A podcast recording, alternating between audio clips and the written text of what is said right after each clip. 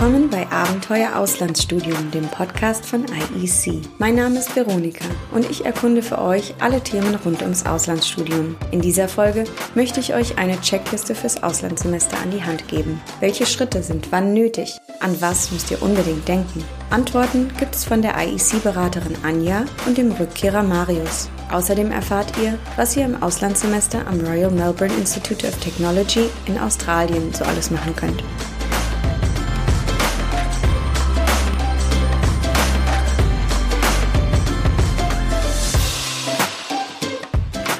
Mir gegenüber sitzt jetzt Anja von der Studienberatung von IEC. Anja ist seit 2011 bei IEC, ist eine unserer erfahrensten Beraterinnen und wird mir jetzt Rede und Antwort stehen zu meinen Fragen zur Checkliste fürs Auslandssemester. Hallo Anja. Hallo Veronika. Womit sollten Studierende in der Vorbereitung für ein Auslandssemester starten?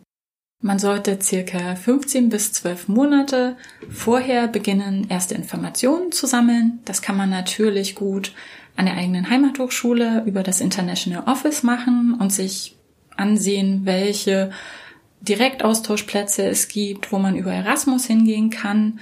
Man kann Infoveranstaltungen der eigenen Heimathochschule besuchen. Dort ist häufig auch IEC zu Gast und man kann sich über unsere Angebote vor Ort informieren. Wenn man die Gelegenheit nutzen möchte, über IEC ins Ausland zu gehen, kann man sich dann gerne an uns wenden. Und zu welchem Zeitpunkt wäre das dann? Das wäre gut, so circa zwölf bis zehn Monate vor dem geplanten Start. Wann ist dann der perfekte Zeitpunkt mit den Vorbereitungen bei IEC zu beginnen? Es gibt eigentlich keinen fixen Zeitpunkt für eine Bewerbung über IEC. Das ist im Prinzip abhängig davon, in welches Land und an welche Universität man gehen möchte. Es gibt unterschiedliche Möglichkeiten, ein Auslandssemester zu beginnen in den verschiedenen Ländern und Regionen und natürlich dann auch immer Bewerbungsfristen, die man beachten muss. Welche Schritte sind in welcher Reihenfolge im Bewerbungsprozess mit IEC nötig? Wenn man sich für eine Universität entschieden hat, dann sollte man sich in erster Linie um die Finanzierung des Auslandsaufenthaltes kümmern. Da ist es natürlich auch wichtig, dass man zum Beispiel rechtzeitig Auslands-BAföG beantragt. Mindestens sechs Monate vorab ist da unsere Empfehlung. Und man sollte sich aber auch sehr frühzeitig schon darum kümmern, ob man an dieser Universität passende Kurse findet und die dann gegebenenfalls von seiner Heimathochschule auch anerkannt bekommt. Was nimmt besonders viel Zeit in Anspruch? Besonders viel Zeit in Anspruch äh, nehmen Dokumente, bei denen man abhängig ist von der Heimatuniversität oder von anderen Personen und Institutionen. Das sind zum Beispiel Dinge wie der Sprachnachweis, Zeugnisdokumente, der Finanznachweis oder auch Empfehlungsschreiben. Gibt es Fälle, wo der Bewerbungsprozess relativ lang dauert? Wir haben häufig sehr renommierte Universitäten, die für den Bewerbungsprozess und eine Antwort lange brauchen. Und wenn dann für diese Universität auch noch ähm, ein Studentenvisum nötig ist, wie zum Beispiel für die USA, dann sollte man da eigentlich extra viel Zeit einplanen und sich frühzeitig bewerben. Was sind deine Top-Beispiele, wo die Planung auch kurzfristig gut möglich ist? Beispiele dafür sind die San Diego State University in Kalifornien, die sehr flink sind mit der Bearbeitung von Bewerbungen. Aber auch hier braucht man natürlich ein Studentenvisum und sollte sich nicht zu spät über IEC bewerben. Andere Beispiele sind die Swansea University in Großbritannien oder auch einige unserer asiatischen Partneruniversitäten. Hier muss man dann wiederum so ein bisschen aufpassen, weil die Visa-Angelegenheiten länger dauern können. An was sollte man auf jeden Fall denken fürs Auslandssemester? Man sollte auf jeden Fall daran denken, dass man ein gültiges Ausweisdokument mit sich führt, das auch über den Auslandsaufenthalt hinaus gültig ist. Für die Einschreibung vor Ort benötigt man auch bestimmte Unterlagen, wie zum Beispiel Zeugnisdokumente, die man unbedingt mitnehmen sollte. Eine Kreditkarte ist immer sehr nützlich, in Vorbereitung auf den Auslandsaufenthalt sollte man letzte Arztbesuche absolvieren, seine Reiseapotheke auffüllen und wichtige Medikamente auf jeden Fall mitnehmen. Da muss man manchmal schauen, kann man die einführen in das Land oder braucht man dafür eine offizielle Bescheinigung vom Arzt? Man sollte seinen Handyvertrag regeln, natürlich schauen, dass man Nachmieter findet für sein Zimmer oder seine Wohnung in Deutschland. Man sollte eine Packliste zusammenstellen, die natürlich immer sehr individuell ist und äh, sich dabei gut überlegen, welche Dinge vor Ort man wirklich benötigt oder welche vielleicht speziell für das Land sind. Man sollte unbedingt einen passenden Adapter mitnehmen, Aufladegeräte oder Akkus, wenn man diese benötigt. Zu welchem Zeitpunkt kann man sich denn am besten um die Flugbuchung oder um Wohnen vor Ort kümmern? Man sollte sich diesbezüglich schon frühzeitig umhören, aber so wirklich buchen, sowohl Flüge als auch die Unterkunft vor Ort, empfehlen wir erst, wenn man wirklich ein Studienplatzangebot hat und dann sollte man das so schnell wie möglich tun. Danke, Anja, für die Checkliste fürs Auslandssemester. Gerne.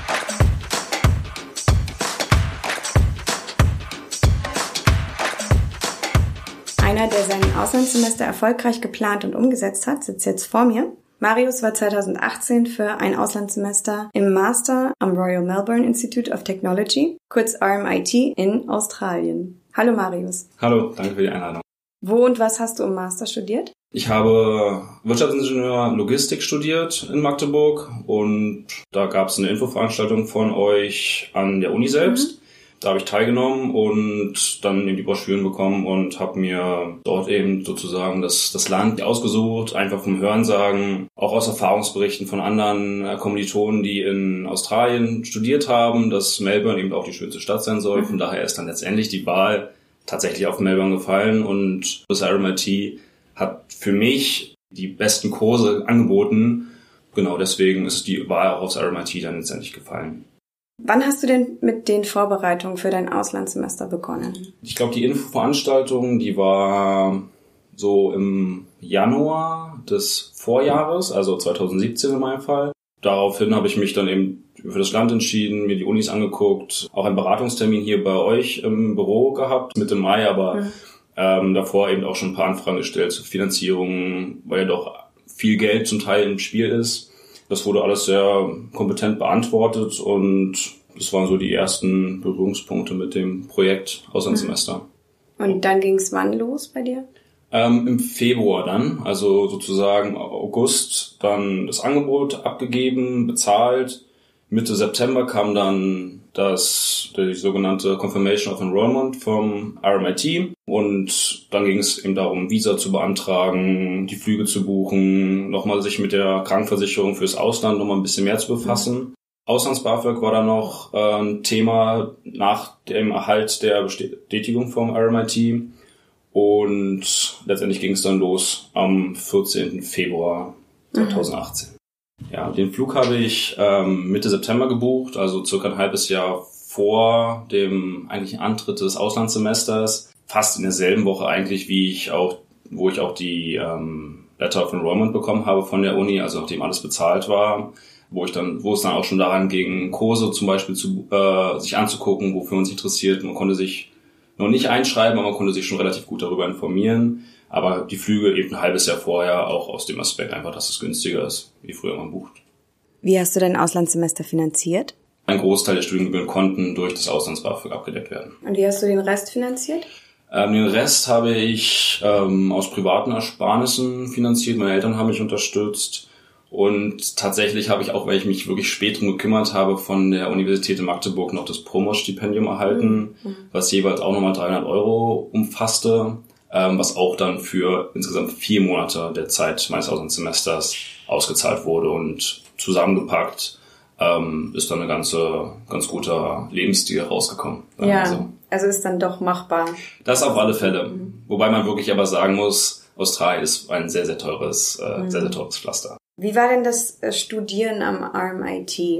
Was ich sehr beeindruckend bei meinem ersten Tag alleine schon fand, sind die Räumlichkeiten, die ganzen Gebäude. Das ist im Vergleich zu den deutschen Unis. Ich habe meinen Bachelor an einer anderen Uni gemacht als mein Master beispielsweise und habe so ein bisschen, glaube ich, das Gefühl auch dafür, wie die Infrastruktur der einzelnen Unis sind. Da ist das RMIT bei weitem moderner, technologiefreundlicher. Da gibt's Rolltreppen im Uni-Gebäude, tatsächlich sehr viel Glas, sehr modern, sehr viel Kaffees überall. In jedem Gebäude kriegt man super Kaffee, wofür Melbourne auch, äh, by the way, sehr bekannt ist. Mhm. Die Gruppen sind wesentlich kleiner. Mhm. Vielleicht lag das auch daran, dass ich im, im Masterstudiengang eben dort war und waren immer so um die 20 bis 25, 30 Leute so in dem Dreh. Ähm, sehr viel Gruppenarbeit während des Semesters. Es war sehr viel Essay-Schreiben drinne. Also im Prinzip, es hat sich so über das Semester verteilt. Man hatte immer relativ viel zu tun tatsächlich. Ich habe, glaube ich, in meinem Leben noch nicht so häufig in der Bibliothek gesessen mhm. wie in dem Semester. ja.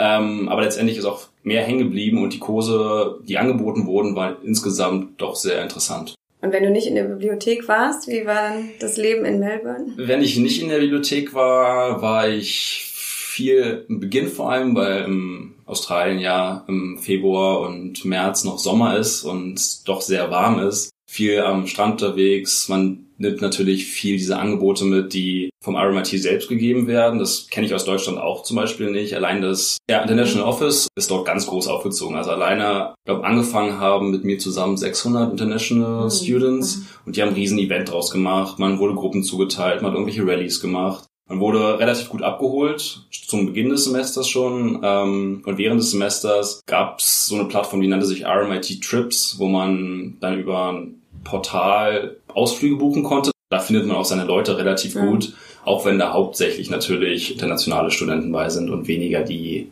einheimischen mhm. Studenten. Was waren denn für dich Highlights in deinem Auslandssemester? Ich bin ähm, im Semesterbreak nach Fraser Island gefahren, also nach Brisbane geflogen. Fraser Island ist eine Insel 500 Kilometer nördlich von, von Brisbane, wo man so ein bisschen im Dschungel lebt im Prinzip. Man hat keine befestigten Wege und ansonsten an den Highlights auch zwischendrin während des Semesters mal ein Wochenende nach Sydney fliegen oder mal ein Wochenende einen Roadtrip machen im Staat Victoria, Great Ocean Road, Great Alpine Road. Da gibt's wirklich tolle Sachen, die man auch in relativ kurzer Zeit gut erreichen kann. Was darf auf der Checkliste fürs Auslandssemester nicht fehlen? Das ist eine gute Frage, weil man immer so Schritt für Schritt sich selbst Sachen erfragt und mhm. ich bin tatsächlich nicht nach einer Checkliste in dem Sinne vorgegangen. Ihr gebt einem viel an die Hand, wie man so durchgeht. Also der Bewerbungsprozess wird natürlich von euch angenehm abgenommen. Ansonsten die, die Klassiker natürlich Visum, Flugbuchen, das sind alles die, die Konstanten. Man sollte sich mit der Finanzierung im Klaren sein. Das ist ein wirklich wichtiger Punkt. Australien ist sehr teuer und da sollte man mit einem Budget von, würde ich sagen, mindestens 1000 Euro im Monat hinfahren. Das muss einem bewusst sein. Da sind die Studiengebühren nicht mit einberechnet. Und wenn man aber die Komponenten hat, dann wird man sehr an die Hand genommen von der Uni auch und auch schon in der Vorbereitung auf das Semester wird man also wird man von der Uni äh, an die Hand genommen und kann da eigentlich nicht viel falsch machen. Und das hat sich gelohnt. Das hat sich auf alle Fälle gelohnt. Viel mitgenommen, viel gelernt und täglich wird, na nicht täglich, aber es wird häufiger mal nach dem Flug geguckt, ähm, gibt es was Günstiges wieder darunter, um ja, nochmal hinzufahren. Das glaube ich. Super, dann sind wir schon am Ende. Vielen Dank, dass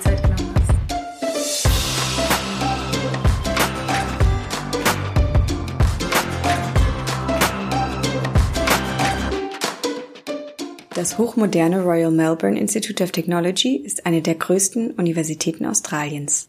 Das RMIT liegt in Melbourne im australischen Bundesstaat Victoria. Fast 85.000 Studierende zählt die Uni, von denen rund die Hälfte am City Campus mitten im Herzen der Stadt studieren. Wie wir von Marius gehört haben, bedeutet die Größe der Uni aber keineswegs, dass man als internationaler Studierender in der Menge untergeht. Denn das International Office des RMIT kümmert sich sehr um die internationalen Studierenden und will ihnen das Ankommen so leicht und schön wie möglich machen. Es werden viele Aktivitäten angeboten, zum Beispiel über die von Marius erwähnte Plattform RMIT Trips. Sogar eine kostenlose Abholung vom Flughafen kann man als Study Abroad Studierender in Anspruch nehmen. Das RMIT gehört laut QS World University Ranking zu dem Top 1% der Unis weltweit. Besonders die Bereiche Architektur, Design und Mode haben international einen ausgezeichneten Ruf. Art and Design liegen australienweit auf Platz 1, weltweit auf Platz 12. Architektur liegt auf Platz 22. Auch für Business-Studierende ist das RMIT eine exzellente Adresse. In diversen Business-Fachrichtungen gehört das RMIT zu den Top 150 Unis weltweit. das Programm Communication and Media Studies zu den Top 50 Unis weltweit.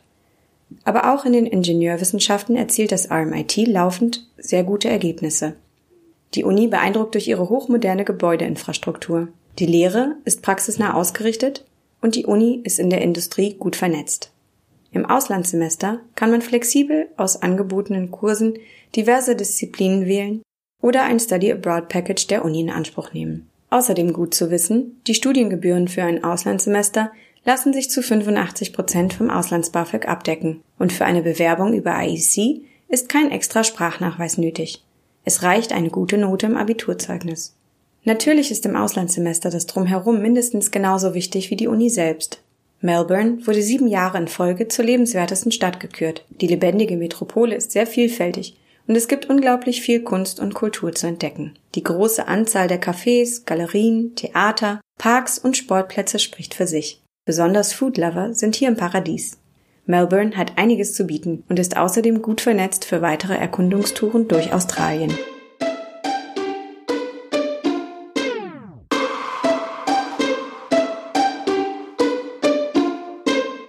Das war unsere Folge Checkliste fürs Auslandssemester. Vielen Dank fürs Zuhören. Jetzt wisst ihr bestens Bescheid, was, wann für die erfolgreiche Organisation eines Auslandssemesters nötig ist und könnt direkt mit den Vorbereitungen beginnen. Das IEC-Beratungsteam steht euch dafür gern zur Seite. Wer weiterhin per Podcast zum Auslandsstudium informiert werden will, klickt am besten gleich auf Subscribe. Die nächste Podcast-Folge gibt's für euch im Oktober. Bis dann!